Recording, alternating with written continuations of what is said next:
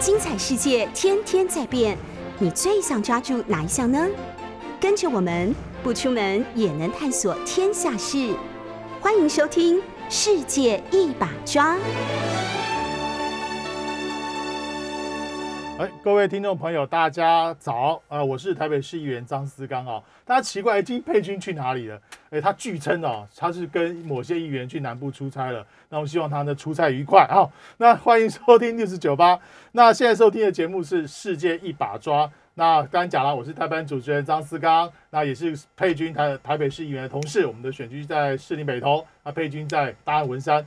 好，那我们在同同时呢，我们在 YouTube 九八新闻台的频道开直播，然后也欢迎大家呢开直播。那什么，郑宇叫什么直播要什么？按什么？按赞、再赞分享，分享，开小铃铛好，不要忘记这三个步骤啊。那今天也邀请到我好朋友啊，钱振宇，他以前在联合报呢是我们的这个 U 种子，对不对？对对对，U 种子，就联合报的这个储备干。U 种子现在讲 U 种子，应该很少人听过。对对对，那好，呃，有点像金融业的 NA 啦，啊对呃，，NA 储备的干部这样。储备干部的概念啦。但是他那时候跑的是政治线，对，跑对国民党好，还有台北市政府，对，对。然后呢，这几年前呢，连胜文在选举的时候呢，就把他挖角，然后进来到这个政治圈呢来服务。对你后悔吗？走上了这条不归路，你后悔了吗？其实没有什么不后后悔的问题，就是当初进来之前已经想得很清楚，就是是进来之后才发现，原来这个政治的场域是这样子的，宽广，宽广、无限的可能。对，无限可能。好，那我们今天呢，呃，我们会请郑宇来呢，是有几个原因的。第一个呢，让他谈一谈他过去从媒体转到政治圈工作的差别性在哪里是。啊，第二个呢，呃，党主席选举，你知道你的老板现在是连胜文嘛，对不对？对对，那胜文他对党主席选举这两次的选举啊，都参与的很深啊。是你谈一谈你在旁边观察就是党主席选举的一些情况。那第三段呢，是讲他自己好像有有想要明年呢在双北参选议员。是哦，那也也以过我以过来的身份来跟他交换一点意见，好不好？然后奉佩君指示呢，我们第一段要讲我们的这个今天的头条新闻啊。好，第一个联合报头条啊，美国啊，注意哦，美国破我哈、不是不是美国这个供应啊，或者美国支援啊，是美国强迫台湾买百套鱼叉飞弹。那海军提预算达到八百六十六亿啊，立委批呢强迫立法院买单哦。大家对于这个美国塞我们买武器啊，其实坦白讲，我们可以议价的空间，或是可以讨价还价的空间呢，非常的小。那买武器应该是说我买家想要买什么，然后呢，你卖方卖什么给我。像比如说，我们就想要买 F 三十五，对不对？对，？F 三十五 A 型啦或 B 型啦都 OK，但是呢，美国呢就不太不卖卖我们，对。不太卖我们。卖我们原因是这啊怕我们花多花钱然后 然后感感觉很体谅，然后呢说呢我们这个相关的后备的资源不够。是。啊，还相关的这个跟相关的一个站管的的联系嗯。协调啊的能力也不足啦，感觉蛮体恤我们的。但其实基本上是因为不想把他们最先进的科技卖给台湾。对 对对，其实是这样哈。但是鱼叉飞弹，我记得我们小时候就听过鱼叉飞弹，对不对？对，但它已经经过很多的很多的的进化版很多进化版啊。但是很多的专家就说，这鱼叉飞弹到底适不适合我们目前的一些一些呃防卫的情况？然后呢，我们这个呃，我们原本海军呢原本只希望采购一小部分，但是呢，它但是我们这个议价书里面呃基本上就涵盖了三十二套啊，所以美方对这部分啊十分的坚持，嗯。还透过太平洋的印太事务协调总监坎伯呢，在五六月间呢跟我们高层沟通，希望一定要买这个百套的鱼叉飞弹，对，但是百套呢跟我们原先规划的三十二套有差蛮多的耶，我们本来是想买三分之一，后来我们要多买三分之二，逼我们都吞下去。对，都吞下去，所以就就觉得，哎，我们中华民国有时候也是，哎，这处境是蛮可怜的哦。就是说，我们常常想要买我们自己想需要的东西，但是别人常常塞给我们呃多余的东西，对，或者说其实要比我们需求的还要多上好几倍，是来满足他们本身的这种武器军购的这种呃销售的商业模式。对。然后特别是呃九月底十月初哦，每一年都会所谓的美台国防国防工业会议哦。对。那这个这个名称听起来好像哎。是不是国务院或者五角大厦开的会啊？事实上不是的哦，不是。五角当然有相关的人员会参与，但是主导者呢是一些商会组织。对啊，商会组织当然包括了军火工业的厂商商，然后我方的厂商、对。国防部啊，通通会与会。那过去呢，因为他呃，理论上他过去都会邀请国民党或民进党，看对。谁执政嘛，谁对执政谁就为作为一个代表团的主体啦。因为执政党的握有国防预算嘛，对。对，那国防预算，那我要买什么就可以买什么，他这基本上有国防预算的这个掌控权。但是呢，呃，通常也会有其他主要的反对党与会啦没，错主要是表达自己一些看法，而且未来在立法院里面呢，要过预算的时候，嗯两党都要同意啊。对哦，但是但是基本上美国要的话，好像没有一个党 敢 say no。对。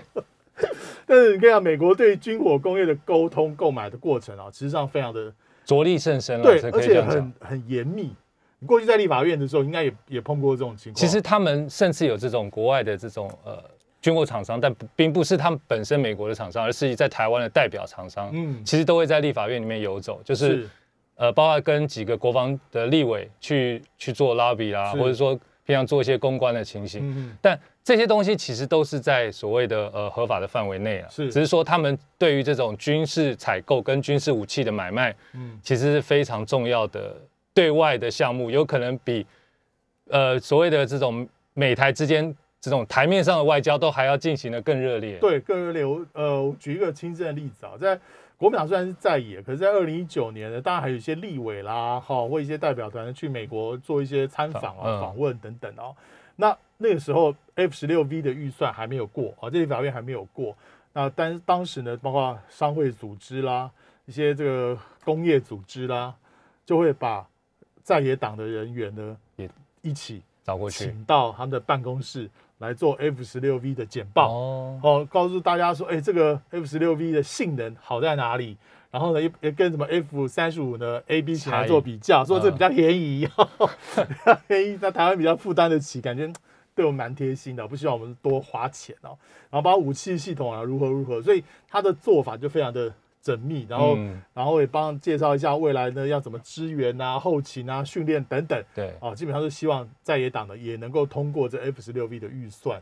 所以你看他啊，这是美国对于台湾的影响是全面性的，对，哦，全面性的。然后谁到华府，然后做什么事情，哎，看能不能请去这个地方坐一坐，嗯谈一谈。嗯然后呢，这个不管是在野党或执政党，都希望在国防预算这个部分呢，是能够朝野一起帮美国过这个国防预算，啊，帮美国过国防国防预算。所以对实在是这个很很很做的很很紧密啦。那就就那跟这个议题相关，像昨天嗯，传出新闻哦，是说美方呢，我觉得是美方透露出去的对讯息对啊，哦，就说有考虑的把我们目前的这个在驻美代表驻美代表处从台北改成台湾呐、对哦，台台感觉是台美关系有升级了。对。但是郑宇你怎么看？其实这个后后续其实很多这个以前的国防的外交官啦、去讲这个事情。那我我是觉得说，从这个时间点搭配今天报纸上说，其实美国要强迫我们购买多于我们想要采购这种飞弹，嗯我觉得这是一系列它整个进行的一种外交手段的做法。嗯那今天我听到一个呃学者的讲法是说，这个也是在测试中共，就是所谓的中国大陆的底线是在怎么样。是就是我先抛出来一个议题说，嗯呃，这个驻台北驻纽约经济文化办事处要改成台湾驻纽约经济文化办事处。那中共如果反应很大，就算了。就算了，或者说就就另外一套第二套模式出来。那如果中共没有什么反应的话，哎，如果台湾方面其实现在民进党政府当然是积极推动这种所谓的证明外交，但实际上我觉得对这种呃要非常小心，是说它更名可能只是一个牌子换下来，可是跟上去之前的一些外交的斡旋，跟两岸之间，尤其是对岸这边有没有什么呃私底下派出来的讯息，包括这次军机绕台是有没有更频繁啦，或者说他其实有没有派出一些呃学者，或者说社科院或是台研所的一些学者在呃论坛中放出一些相关讯息，也不代表警告，就是说如果说您改擅自改动名字的话，对于两岸之间会有什么样的想法？是我觉得这些东西其实都是一个讯号，而且我觉得民进党政府其实反而是故意要去操弄这一块。哦，当然当然，他这个对月操操作这个美中台三边关系，或操作这个所谓的亡国感啊，对亡亡国感感。然后呢，的在选举上面得利啊，我觉得是反正民进党的强项了。他把这个两岸关系跟着美中台三边关系呢，呃，是拿来作为选举操作工具的，而且屡次不爽，而而且大家也都诶都都买这个单哦，都买这个单。所以呢，所以我认为哦，就是在这件事情上面有几个奇怪的地方啊。嗯第一个就是前一天习近平跟习近平哦跟这个拜拜登登通电话才通过电话，而且整个的讯息传递出来是说，哦，他们的交谈呢气氛呢比以前好很多，对比七八个月前好很多。啊，再来呢，大家决定就是竞争，但是不要不要斗而不破啦。按照北京讲的，按照中共的话就叫做斗而不破啦。哦，就是我跟你竞争，但是呢，大家不要去把这个竞争态势啊变成一个相互的呃无限上纲。嗯，然后再来呢，就是双方呢对一些重要议题呢进行一些对话是啊，但是呃，比如说什么气候变迁啊、贸易等等，但是并没有谈到台湾跟港澳跟新疆问题。嗯嗯，所以显然在这个事情上面，第一个他们双方就意思的不有共同的默契，不对外发表，或者是说我们这个部分呢，就是这次真的没有谈，但是第二天就放肆就放出这样的消息，我觉得就比较有趣了哦，就比较有趣，因为第一个呃前一天的气跟第二天的气氛不一样完，全不一样，不一样。第二个就是美国政府内部是不是对于改名字的事情，台北改成台湾的事情，恐恐怕还没有达到共识，是，然后就把放这个消息，让这个消息呢整个就曝光掉。对，然后让这事情就死掉就没了，对。哦，就死掉。我觉得这个你不要看，有可能。因为看起来可是操作。你看昨天几个大报，看起来消息来源是同一个人，，对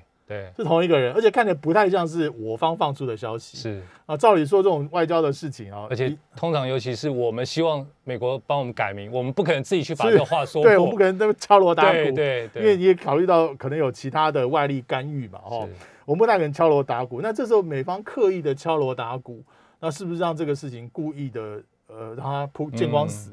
这是我们自己要考虑的地方，嗯因为我们在玩政治很厉害，但是美国要玩政治，对 比我我们们更厉害，资源更多。对所以当然，美台关系提升是我们大家希望的事情啦。但是我们以中心希望改成中华民国了，对啊。驻美代表对处。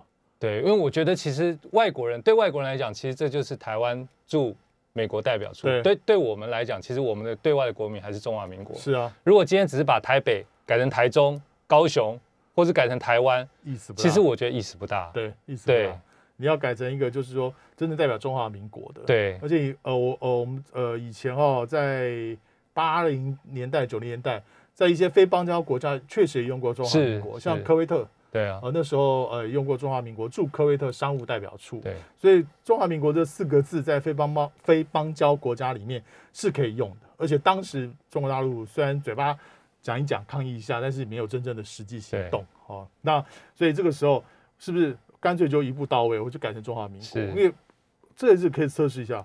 你北京不是常常说中华民国是什么联系三方的一个一个平台吗？大家都认为中华民国的存在很必要，那我们就用中华民国来试试看。嗯，嗯我觉得这个政民党政府可以来试试看。好，第二个汉光演习啊，这救灾、作战、救灾、防疫啊，三合一，我们的国军越来越辛苦。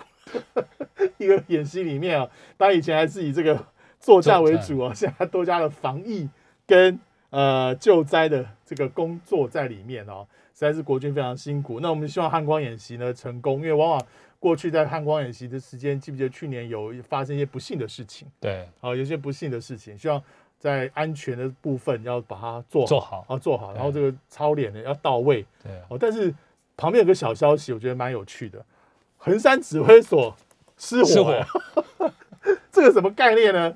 这美国白宫的那个战情室啊，Situation Room 啊，失火了，这什么而且概念？是真的失火。这火，真的是我不是演习啊，这个衡山指挥所的失火不是演习，是真的失火。对，但是大家觉得很奇怪，那个样一个戒备森严的地方，嗯。然后照理说它的消防设施等等应该都是世界最高等级的对啊，对啊。怎么会失火？我都觉得国防部这对这事情恐怕要说明吧，这个很严重哎、因为上次不知道听说也是什么，呃，好像是有一个人刻意把什么椅子拿开，什么哦。谁去动了一个椅子，就是。说这样子，主管是所所谓的中华民国的呃战情中枢，尤其到战时的时候，总统要立刻进到河南指挥所对，那个地方，其实第一个要确保通信不能中断，嗯，第二个确保是呃这个交通，其实他可以去到呃甚至到其他地方去避难。对，那第三个就是说，受保人员管制是、是最高机密的。是那这次失火，那那你说消防员或什么会不会进来？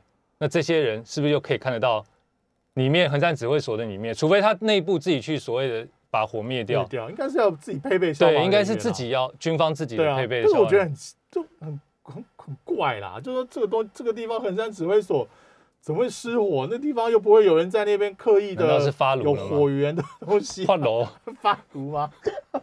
还是说怎么？还是说呃，在那边有不可能在那边生火煮饭啊 之类的事情啊？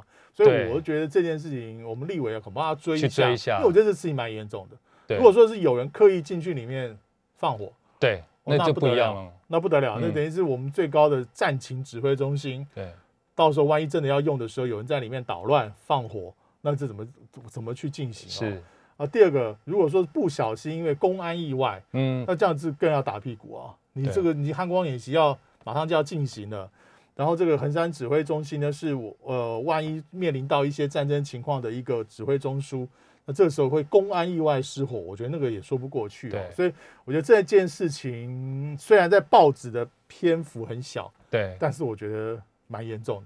对，不过我觉得，我觉得，我觉得这个东西其实不是说我们要去抓、嗯抓小便或者说，因为军方长期以来对这种呃公安事故或嗯这种、呃特别的军中，比如说意外对或者是军人的人员伤亡这个事情，都特别低调，对，都特别希望把讯息封锁。可是我认为讯息封锁是对自己军方的一个保障，但是嗯对于公众或对国家安全来讲，其实有必要去呃揭发该必要的一些资讯。对啊，这这个应该要让大家知道一下为什么会失火。对，哦起码你你你有一个人出来交代整个时间流程，为什么会这样子？然后我们横山指挥中心的指挥所的灭火的装备够不够？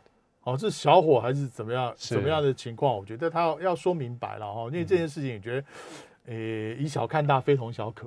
对啊哦，，代表我们里面是不是有一些环节做的不到位？哦，当这个大家面临万恶共匪，哈，准备准备跟共匪呢打一仗的时候，但是我们自己的指挥中枢呢，很多小事做不好，不要看了这件事情可能会扭转对战情，对，可能会这战争的时候可能就变成扭转战情的关键了啊。好，自由时报啊，很意外，今天自由时报并没有谈美台关系哈是，或是这个关于国防的问题。他们今讲说，这新北幼儿园群聚延伸到职场，幼童母同事夫妻也中标，就是代表说这个相关的这个 Delta 病毒的，在新北的幼儿园，还有在这个这职场里面，爸爸妈妈职场里面的，可能也出现扩散的情况哦。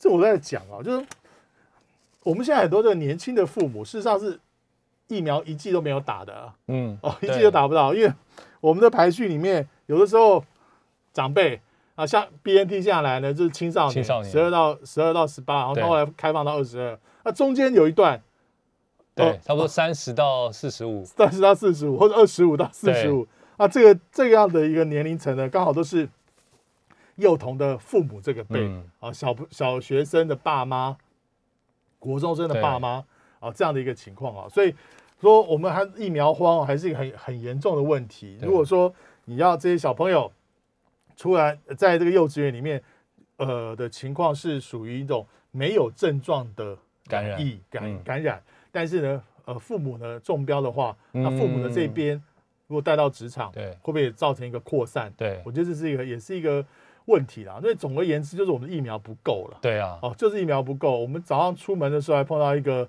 一个大姐，哦，在她在开早餐店，就是说还跟我抱怨，她都因为她自己本身有些慢性疾病，啊。所以打 A Z 就有点担心，对。要打莫德纳。可现在台莫德他，第一季都还没排到，这是六十出头了，哦，第一季都没排到，所以哎，我是不是觉得也让他们做生意起来都很担心，因为早餐店每天会面临到很多的客人嘛。虽然说大家都戴口罩，但是还不免还是担心、啊。担心。所以我们的疫苗不够啊，我觉得确实是一个很严重的问题哦，很严重、很严重的问题。那你像南韩这么努力的去莫德纳去催疫苗，两周内到了八百多万剂，是，但是我们我们自己呢，对啊，好像政府都没有什么做什么事啊。呃只他只有一句话说，自己也你的小孩也很小嘛，我记得。对啊，有才九呃岁，九岁嘛，就小学的阶段嘛。对。那家长们讨论，其实，其实我们在呃家长圈的部分，其实感受很强烈，是嗯。因为我们都很怕对方没有打，可是我们又不好意思问说，哎、你打了没？你打了没？那打了以后还问说，那你打什么？嗯，所以其实我觉得现在呃，蔡政府他的这个疫苗政策会造成这种民众的恐慌是第一个，第二个是说它会造成大家对于彼此双方，哎，你打了什么疫苗？哎，为什么你可以打到这个莫德纳？嗯为什么你可以打到什么呃 BNT？对，为什么只打到高端？，对，哎，你符合什么样的资格吗？心里面就会开始去去猜测。嗯，那假设我没有打，我我也不好意思跟人家讲说，哎，我还没打，因对为对方可能打，会听到说没有打，就会退退后三步。所以在学校家长担心的第一个是老师都打了没，呃，但他们是说造册的呃师资们都打了，对我的了解，但老师大概都打了。对，嗯，但小孩子他因为小孩子是说感染力呃比较不会像大人那么呃严重啦，或者说他感染这种新冠病毒的状况没那么严重，所以小孩子那时候大家不用担心。是。可现在传出来小孩子开始有感染了，是，那我们就会觉得说到学校带小朋友到学校之后，回来到家庭的这个家庭里面，会不会造成其他没有感染呃没有打这个疫苗的人的一些呃心理的疑虑？对会有障碍，对，那对我们来讲，我们只能等待政府的一些排序，是。我们没有办法去突破这些东西，或者没有办法去像有的人就说，哦我干脆全家举家出国打，打完再回来。有啊，暑假我就碰对过一些有这个情况啊，对，就是就是他全全家出去打，一起去关岛啦等等哦，那出打打完之后再回来就准备上学，对那我觉得这个情况是有的。好，最后一个，这进广告前，这两天国际新闻最多的事实上是这个、啊、美网啦，哦、大家讨论最多美网的十八岁呢，呃，这个拉努杨丞琳拉拉杜卡努美网封后，很多人说他长得像杨。各位好朋友，大家好，我是台北市议员张思刚哦，欢迎收回到 News 九八九八新闻台。那我们今天呢，我是帮钟佩君代班哦。钟佩君呢，据称他自己自称呢，他跟某些议员呢去南部出差啊，希望他呢出差愉快。好，OK，好，那我们的九八九八新闻台的频道也有直播，那欢迎大家收看直播。呃，签证营的直播要什么三个步骤是？就是请帮我带 小铃铛、按赞、分享出去。对对对，对好，九八新闻台，谢谢。那我们刚才前面一个一小段把它讲完了哦。我对这新这两天，我觉得我最关注是这个新闻。你很执着，对对对，我会关注这个新闻啊，就是呃，第一个他很厉害，就是他一路从会外赛打进来，而且他嗯，本来参加这个美网赛啊，就排名不高哦，排名不高，因为他才十八岁嘛，等于是很等于是网坛新星啊轻的，，对玩呃算新人啊。如果他这次美美网没有这样子过关斩将的话，可能他在媒体的能见度的就不高哦，不会吸引大家大家太多的关注。那同那他是英国籍啊，他是英国籍啊，所以很多的英国人跑去呃这个在美网的现场啊挥舞的英国国旗为他加油。那你说他像台湾呃什么美网杨丞琳啊，英国杨丞琳，我觉得最大的杨丞琳像有没有？大家看一下这个，他他脸上有一颗痣哦，有一颗痣在这个地方哦，在这个地方有一颗痣。那杨丞琳的标志呢也是一颗痣。也是一颗痣，然后轮廓乍看之下还是有有点像啊，有点像。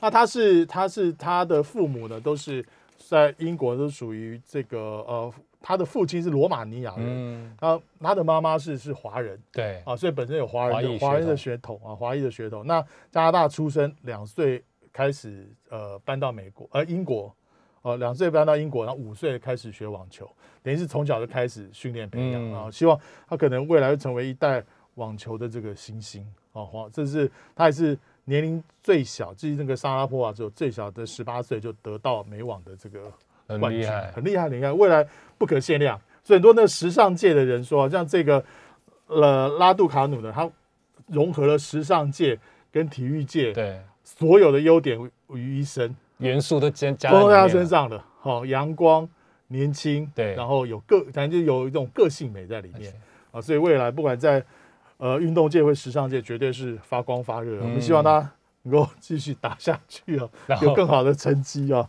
这，这我觉得真的不容易。好，再来第二段，呃，我呃郑宇在那边来，我看一定要谈一下国民党党主席的是选举哦。那我们有位这个秦立斌秦先生，也希望谈谈 KNT 国民党的选举。来，，我今天看到江启臣啊，江启臣在《中国时报》有一半版的广告啊、就谈中国国民党的回归两岸共识，货出去人进来发大财，有点有点哎 怎么感觉很时序好像回到韩感觉一下拉回两年前我以为现在还在二零一九年，一下回到两年前了。好，那那当然是这个货出的去，人进的来。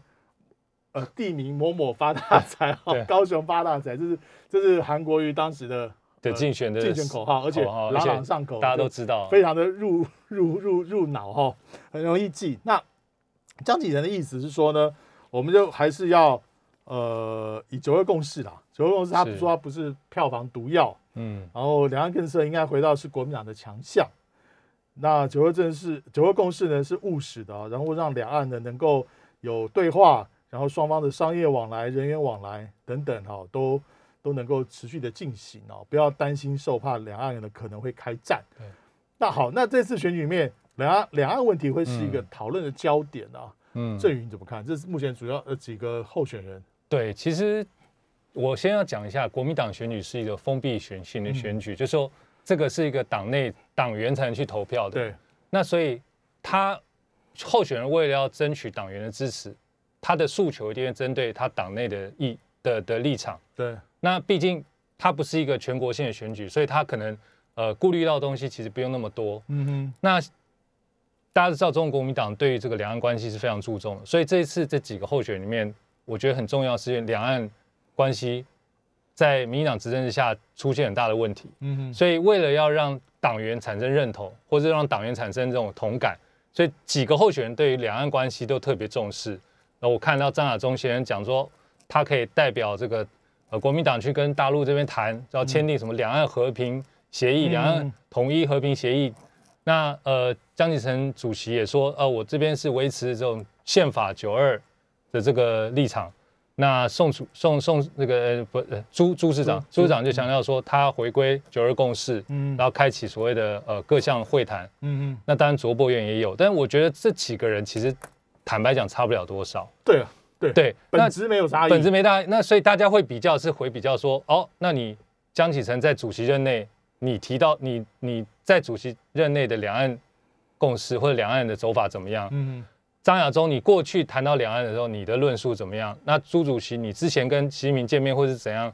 你你谈到两岸关系什么？就是回头去检视他们过去的做法。嗯那所以，我今天看到江启臣主席嗯讲这个所谓的回归两岸共识这个广告，我有点讶异，就是说过去一整年他担任国民党主席哦，对两岸关系其实是比较保持一段距离的。哦，比较保守。对，那尤其是比较少，比较少，尤其是之前国民党内有传出来有一些希望改名的事情，嗯比如改成台湾国民党，嗯。或者说呃希望这个美军可以协防台湾，这种触动这种两岸关系这种东西，其实那时候江启臣在担任主席的时候，其实并没有太多的好像定调，嗯嗯嗯，然后呃到后来其实包括疫苗的部分，他在讲的时候，其实也是说啊，这个 BNT 一开始还说我们不要去特别积极去争取，怕担心这个会被讲成是大陆疫苗。嗯那那今天回过头来，你今天要担任要要选主席的人，对于这种两岸关系一定要有一个很坚定的态度，嗯你不可以因为这个呃时事怎么样去变了。嗯。那因为诶现在好像大家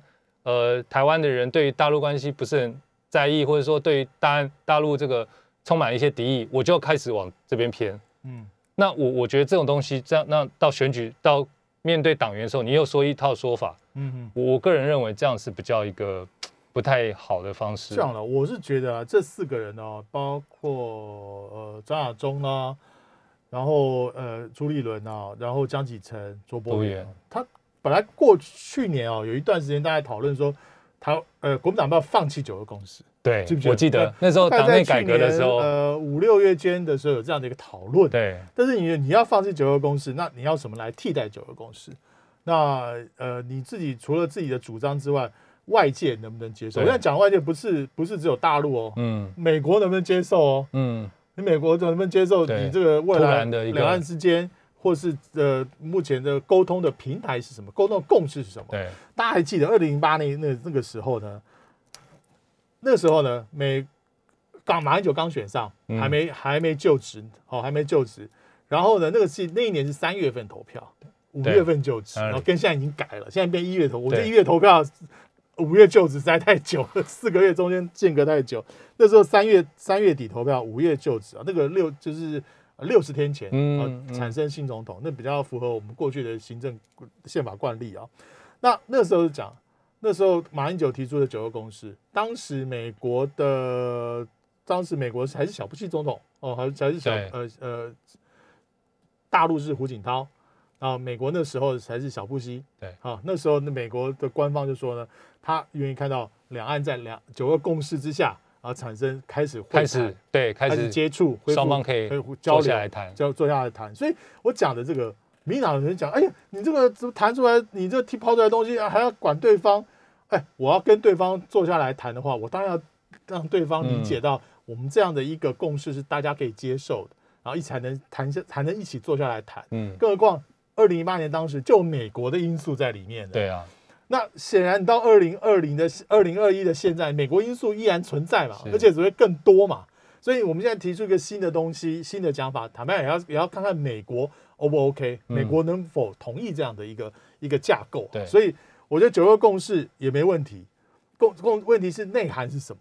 对零八年的时候，因为大家三方美中台三方呢对内涵都采取了都有共识，对，所以才会未来过去八年的一些一些接触交流，这是签约。好，那你民进党，我觉得我们觉得呃民进党你也可以不要九二共识，嗯，我没有说，我们认为说你也可以另造新名词，你只要美中台三方同意，坐下来愿意谈，我觉得也 OK。对，啊，这也不是说万年不改不能动。啊。同样的，民国民党党主席选举九月二十五投票，好，那每个人都说他有他自己的想法，我觉得说回归九二共识啦，然后这个获得出去，然后这个朱立伦好像也对九二共识比较肯定。对，啊，其他两个人都不用说。那这种等于是哪一个人当选之后能够实践？对啊，哦，能够实践他自己嘴巴里面讲的九二共识。对，然后变成可以变成一个两岸可以沟通，然后或可以沟通的一个重点关键密码。重点是你要讲，人家会听嘛。是。刚才思刚哥讲到一点，就是说马英九那时候上任的时候，美国是承认九二共识，或者说认可认可认可。那蔡英文选上以后，他对九二共识当然是嗤之以鼻。对后来他发现，大家有没有知道？他发现一个台湾共识，对啊，台湾价值。那但那是虚的嘛，那他上任第一次的呃就职演说，我有我有听，他其实他特别讲到说，希望可以跟对岸呃维系这个过去的既有的基础，嗯然后来展开类似这种谈判，或是谈、展开这种讨论、交流。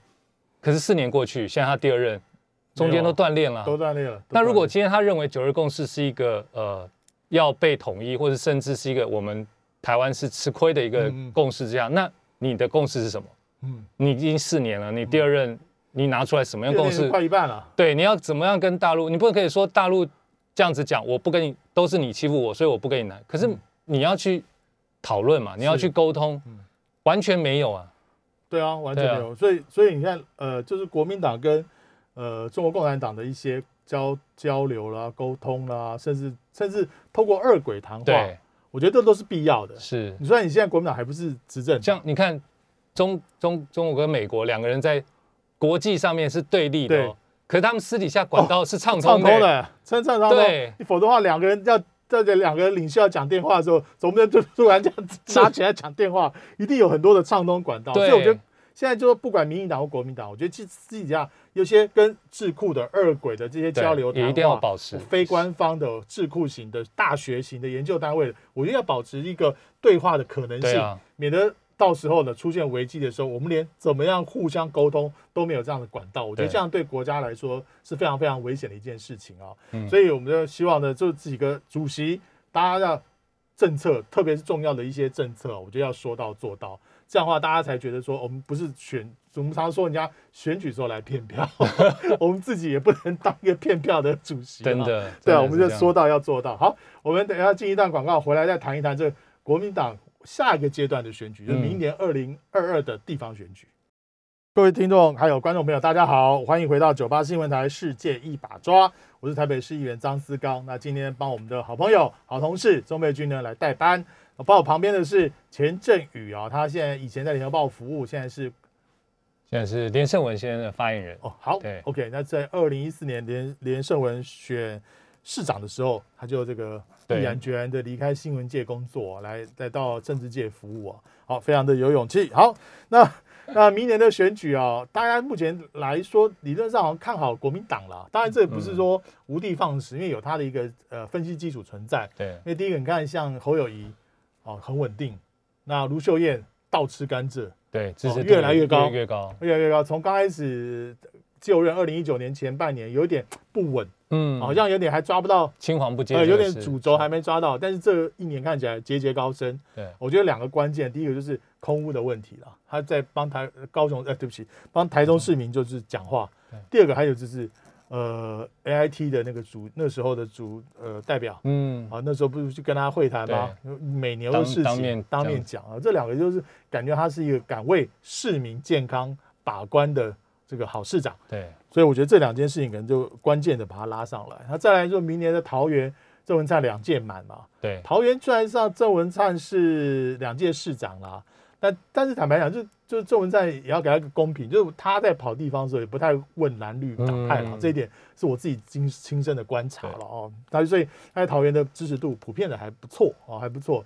那这那那因为但是桃园毕竟是蓝底的这个地方了，是你看议员也好，或是立委也好，目前还是国民党占比较优势。，所以明年如果选出很适当人选的话，啊，桃园呢算是蓝绿两方的激战区，对，或主战场，主战场哦，基本上明年的胜败就看两个地方，桃园跟台北对啊，桃园跟台北。那台北是柯文哲，呃，也是任期结束对哦，任期结束。那如果说呃，目前的蒋万安对对抗其他的黄珊珊也好，或是民进党不知道的，目前不知道的人选，以目前民调看起来都还可以，就是从容应战啊。嗯但选举变化万端，也不能太笃定，就是目前看来还可以从容来做一些布局。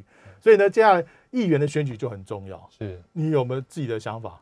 其实刚才思刚哥讲到这两个，我我个人个人认为明年二零二二是很关键，是因为、呃刚好是蔡英文最后一任的一半，哎，对大家是可以检验民进党政府执政的时候，对，那尤其发生疫情，大家对于这种疫苗的缺乏跟疫情的管控，嗯哼，从一开始去年可能大家觉得台湾是个优优优等生啊、嗯模范生，到现在大家抢着要疫苗，或者是说针对一些政府的施政，嗯。还有一些纾困贷款，或是说振兴政策，都有一些怨言的时候，嗯。我觉得这个时候是刚好可以检验它，所以才会有刚才刚刚是刚刚讲到说，大家会认为明年的在野党的选情会不错，是因为执政党执政让大家觉得很脆心啊，脆心，就是我还有很多我投给你，但是我没有得到你跟我讲的那些嗯。那些人，所以当然呃是县市首长跟议员是绑在一起的，所以有强的母鸡才有好的县市议员的成绩，所以那些县市议员一定希望一个最强的人来当他的，嗯比如说新北，我们就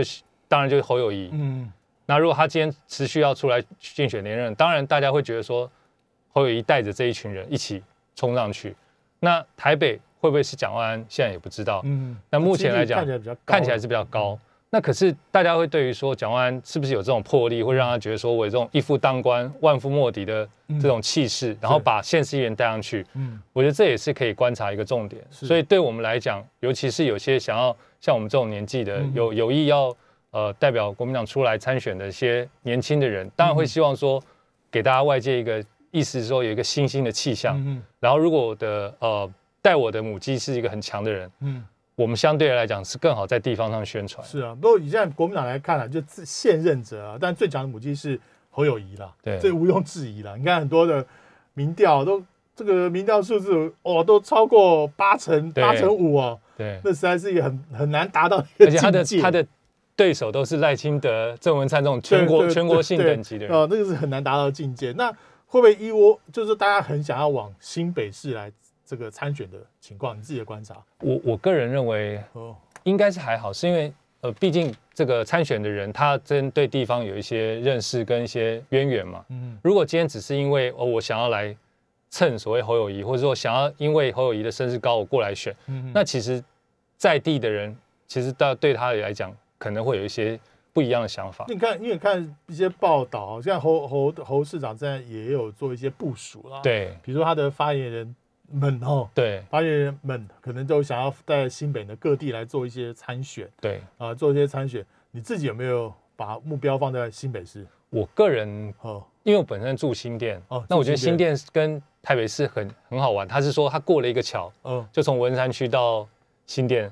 那以前的新店其实是军工教重镇，那现在对当然也是，所以它等于是有点我们在讲新店有点像是小的大安区，大安区，它基本上，它以前是大文山区，嗯，对，那现在独立出来一个新店区，新店区，那呃组成分子的跟台北市的结构是非常相像的。对我我插个话，就是新北的永和跟新店啊，就等于台北的大安跟文山的概念，差不多是那个概念。然后继续，对，所以我我觉得以我个人来讲，我就住新店嗯。十多年，那我对新店，我等于我住的周遭边，当然有些情感上或者有些想法上一些呃认同，或希望可以新店更好的地方。那对我来讲，明年我争取的一定也是我居住的这个地方。新店嘛，哈，新店这个地方而且新店因为呃慧玲就就就是是呃就是生病啊，生病呃离开了哦，就是所以在那边还有一席的空间吗？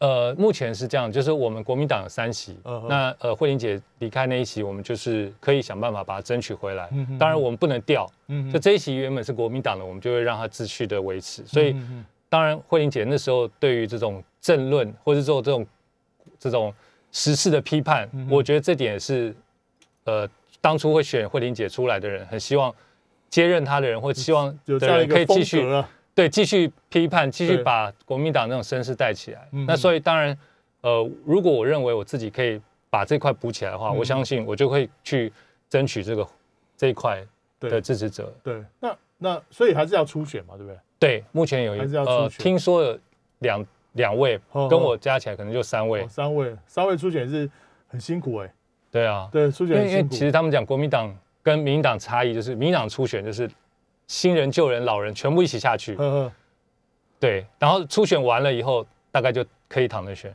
那国民党是因为大部分都认为是要新人先初选，呵呵初选先厮杀以后，嗯。然后赢了以后再跟大选，再要放到大选，再跟这个一起国民党一起。所以我听到的讲法是说，你看民进党就是不管怎么样，再老也是要跳下去一起对。初选，即便他们有怒有怨言，嗯哼但是对对整个政党的属性来讲，我认为是好的，就是说你就算你当了议员四年，你还是要跟年轻人一起比，才能保持你这种持续的的战斗力啊，战斗力啊，不能说啊，因为我我看到啊嗯，你你筹算卖卖剩袜这样，不不过我自己的经验啊，因为我上次在世新北的，我们的我们的初选很激烈，对，啊，初选激烈。这个坦白讲，初选花的钱跟大选花的钱是一样的，这是很可怕的一件事情啊！我相信佩君应该也心有同感 我们连 连线正在出差的啊，佩君这个心有同感啊。那么大选前初选一样，所以因为在初选的时候，往往会呃一个普遍的现象，他问的是知名度，对而不是支持度。对对他大概只是接到电话说，哎、你认不认识陈振前建宇呃钱振宇，然后巴拉巴拉，嗯然后念很多人名，他问哦，这听到一个哦，那可能就就会是，他就听，哦他就马上是就是回答他听过的人，所以知名度知名度，所以不是支持度。那但是到了投票的时候呢，才是去投支持度。对所以你说这个时候新人跟新人之间比啊，也有一个好处啦，就是就是很容就是很容易拉出识别度了。嗯，啊，识别拉出来。如果说跟跟现任的一起在在在在初选的话，哎，当他回答是，往往都会回答那个听过的名字对。对哦，那新人就很吃亏，他的那个他的比例会很很鉴别度很识别度很低很低，低到说我没办法判断这个万一的通过初选之后到大选他的得票会怎么样。哎，所以我觉得说新人哦一起初选，然后目光哦聚焦在新人身上哦，其实不是一件坏事，就是就要看两边怎么看，因为真正嗯到了大选，大家才就是各自各凭各凭本事嘛。那老的有老的线，新人有新的好，在各凭本事。所以我觉得说，呃，新人初选哦，你在那时候，你看文大家文山上一次很多新人一起初选，对，那到时候选举的结果是新人的得票都在前面几名，嗯嗯，反而一些现任者把他他把他被挤到被挤到后面了，因为你在初选的时候就把知名度建立起来，所以这个可以思考。好，好，那谢谢今天呢大家呃收听我们的节目。